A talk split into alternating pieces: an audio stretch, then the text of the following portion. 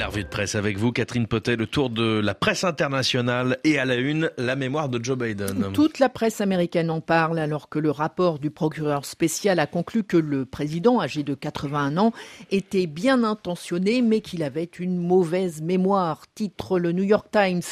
Bien intentionné, il ne sera donc pas poursuivi pour avoir entreposé dans son garage des documents classifiés. Mauvaise mémoire car ses facultés ont diminué avec l'âge, accuse le rapport. Le président a aussitôt organisé une conférence de presse à la Maison-Blanche, affirmant ils ne savent pas de quoi ils parlent. Il a été particulièrement ferme pour démentir l'une des, des affirmations du rapport du procureur spécial selon laquelle Joe Biden ne se souviendrait pas de l'année de la mort de son fils beau. Comment diable ose-t-il dire ça s'est exclamé le président américain. Mais le New York Times souligne aussi que la conférence de presse de Joe Biden s'est terminée sur un nouveau couac en parlant de l'aide aux Palestiniens confrontés au bombardement israélien à Gaza. Le président a fait référence au président égyptien Abdel el-Sisi, mais il a parlé du président du Mexique. Ce qui n'a pas échappé à Nikki Haley, candidate à la primaire républicaine, qui réclame un rajeunissement de la classe politique. En ce moment, accuse-t-elle, nous avons un président qui ne se souvient pas des événements majeurs de sa vie et qui confond l'Égypte avec le Mexique. Et puis nous avons un ancien président qui me confond avec Nancy Pelosi. Allusion à une récente déclaration de Donald Trump. Ça promet. À la une de Die Welt à présent, le rôle joué par l'Ukraine au Soudan. Le quotidien allemand se fait l'écho d'une une vidéo montrant la capture d'hommes qui semblent être des mercenaires de Wagner au Soudan, où l'armée ukrainienne coopère avec l'armée soudanaise face aux milices FSR soutenues par Wagner. Si c'était confirmé, poursuit Welt, ce serait un succès spectaculaire pour l'Ukraine. La vidéo montre l'interrogatoire d'un homme, les yeux bandés, qui se présente comme un mercenaire du groupe Wagner.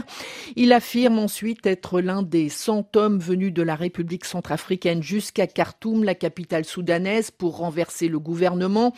Mais en filigrane de ce nouveau théâtre de conflit entre la Russie et l'Ukraine, il y aurait surtout une bataille pour le contrôle de l'or au Soudan, car selon Die Welt, depuis l'annexion de la Crimée en 2014, la Russie a répondu aux sanctions occidentales en pillant l'or du Soudan, troisième producteur d'Afrique. Jusqu'au début de la guerre au Soudan en avril dernier, le Kremlin fournissait des armes à la fois à l'armée et au FSR, faisant sortir clandestinement du pays environ 30 tonnes d'or chaque année, soit à peu près autant que le Soudan exporte officiellement.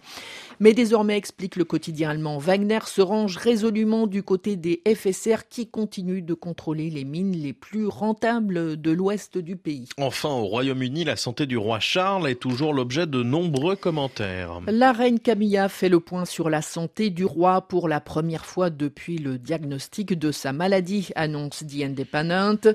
La reine déclare que le roi se porte extrêmement bien vu les circonstances, ajoute le Times.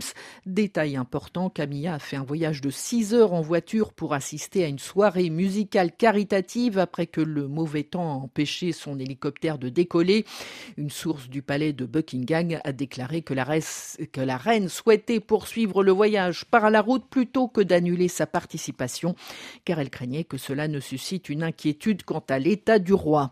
Le prince William, c'est lui aussi l'objet de toutes les attentions après l'opération de Kate. The Independent cite un expert royal selon lequel il est confronté à un vrai test de personnalité face aux problèmes de santé de son père et de son épouse. Il doit endurer de multiples facteurs de stress.